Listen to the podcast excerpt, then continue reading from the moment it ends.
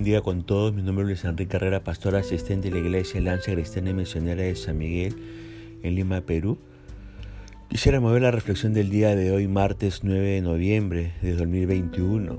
Hoy nos corresponde ver el pasaje de 1 Samuel capítulo 4 y hemos querido titular este devocional Viejos resentimientos. Yo pregunto, ¿qué impacto causa la noticia de la muerte de Abner? Según el versículo 1 de este capítulo 4 de 1 Samuel.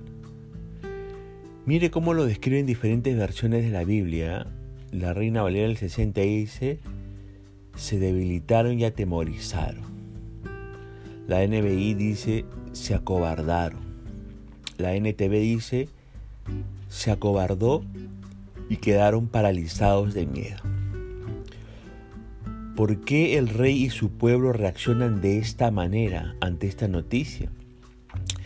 Porque el general Abner era el hombre fuerte de Israel, el líder militar, el tipo que no tenía ningún miedo de enfrentar a sus enemigos, el de las ideas claras y el que manejaba también las relaciones y alianzas políticas. En otras palabras, el poder lo tenía Abner Isboset estaba de adorno, era un títere suyo. Pero ahora Abner está muerto. Imagínese el pánico que le entra a Isboset. Pierde sus fuerzas, se debilita y se acobarda completamente. Mientras, David se fortalecía en Dios, consultaba con Dios y actuaba de acuerdo con el corazón de Dios.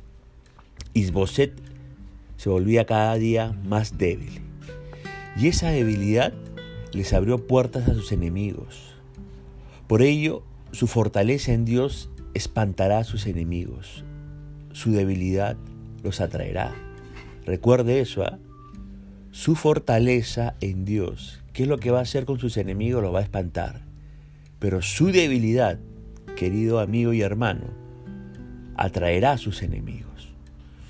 Ahora, con Abner muerto, nos preguntamos, ¿quiénes entran en escena según los versículos 2 y 3? Le explico algo de estos muchachos, ¿no? Entran en escena un tal Vana y Recab. Ahora le explico algo de estos muchachos para que entienda lo que viene, ¿no? Los hermanos Vana y Recab eran hijos de Rimón. Ellos provenían de la ciudad de Beerot, por eso se les llamaba Beerotitas. Antes de pertenecer a la tribu de Benjamín, Beerot y tres ciudades más, Gabaón, Kiriat, Jearín y Cafira, pertenecían a los Gabaonitas. Los Gabaonitas no eran israelitas, pero por un pacto que Josué hizo con ellos, vivían entre el pueblo de Israel, como lo demuestra Josué capítulo 9, versos 16 al 21. Por alguna endemoniada razón que desconocemos, Saúl había asesinado a sangre fría a cientos de gabaonitas, como lo demuestra 2 de Samuel capítulo 21. Esta fue otra de sus atrocidades. ¿Qué idea paranoica se le cruzó por la cabeza en contra de ellos? Saúl era un legítimo descendiente de la tribu de Benjamín, pero los gabaonitas no. Ellos habían sido incluidos dentro del territorio de Benjamín y se les había permitido vivir en paz. Pero Saúl desató una tremenda maldición al asesinarnos sin motivos o por motivos que solo estaban en su loca cabeza. Vana y Recap, que además eran capitanes de segunda línea de Isboset, venían acumulando viejos resentimientos en contra de la familia de Saúl por aquella matanza. Y ahora, con la muerte de Abner y la debilidad del rey, vieron una excelente oportunidad para vengarse. Otra vez la venganza. Ayer en la parte que no tocamos se habló acerca de la venganza. Y además, ¿sabe qué? Vieron una oportunidad de tener una, alguna ganancia. Ahora nos preguntamos de qué manera ejecutan su venganza vana y recap según los versículos 5 al 7. Bueno, terrible y muy cobarde, diríamos nosotros, ¿no? Esperaron la hora de la siesta mientras Isboset y los sirvientes de las casas descansaban para asesinarlo a sangre fría y cortarle la cabeza. José, fíjese, no tenía nada que ver con los pecados de su padre Saúl.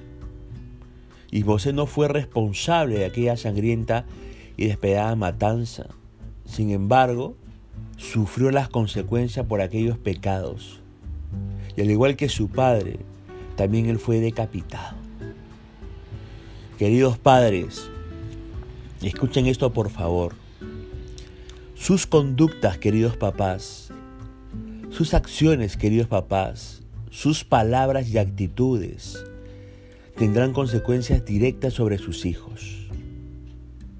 Lo que siembre de bendición o lo que siembre de maldición repercutirá sobre la vida de sus hijos.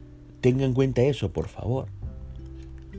Son los únicos responsables de que su linaje sea bendito o maldito.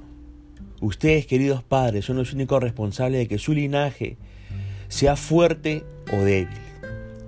Pueden dejarle a sus hijos herencia de bendición. Pueden dejarle a sus hijos herencia de perdón, herencia de amor, herencia de unidad, herencia de santidad, herencia de fe. Pueden dejarle a sus hijos herencia de respeto, herencia de sanidad, herencia de fidelidad y prosperidad. O pueden dejarle a sus hijos herencias de maldición. O pueden dejarle a sus hijos herencias de rencores, de sufrimientos, de violencias, de conflictos, de enfermedades y muerte. Sus decisiones de hoy afectarán el mañana de sus hijos. Si se han equivocado, si cometieron errores, y sabe que todos los padres lo han hecho, ahora es el tiempo de pedir perdón. Ahora es el tiempo de perdonar. Ahora es el tiempo de restaurar y de reparar lo que hayan hecho ustedes mal. Que sus hijos vean el cambio en sus vidas, que vean el cambio en sus actitudes, que se alimenten de su fe, que se alimenten de su búsqueda de Dios, que sus hijos se alimenten de su amor por el Señor y de sus oraciones por ellos, que vean a un papá y una mamá con un corazón conforme al de Dios, jugados por su reino y comprometidos con el Señor Jesucristo. Ahora, con la cabeza de Isboset ¿Qué ganancias esperaban obtener estos dos hermanos según el versículo 8? ¿Sabe qué? Querían obtener una recompensa de parte de David. Sin embargo, ¿con qué se encuentran? ¿Y qué juicio cae sobre ellos según los versículos del 9 al 12? Mire, en lugar de recompensarlos, David lo que hizo es ejecutarlos, comparando la acción de ellos con la del joven amalecita que había esperado una recompensa por dar muerte a Saúl, allí en, el capítulo 1 de este libro de 2 de Samuel. Al ordenar la muerte de los asesinos, David no solo estaba haciendo justicia, sino que además enviaba un mensaje a las tribus de Israel. Él no les tenía rencor ni a Saúl, ni a la casa de Benjamín, ni a sus descendientes. Ese es el mensaje que estaba proyectando David al mandar a matar a estos dos hermanos. Mire, la sangriente muerte de Isboset representa la derrota total y final de la casa de Saúl, pero también representa el engrandecimiento de la casa de David. Ya falta menos para que David suba el, el reino sobre todo, todo Israel. Así que que los viejos resentimientos no le lleven a usted a tomar malas y pésimas decisiones que repercutan sobre sus hijos, sobre sus seres queridos. Punto final para el devocional del día de hoy, diciendo que la misericordia, el favor del Señor le alcance en el día de hoy también. Conmigo será Dios mediante el día de mañana y que el Señor le bendiga.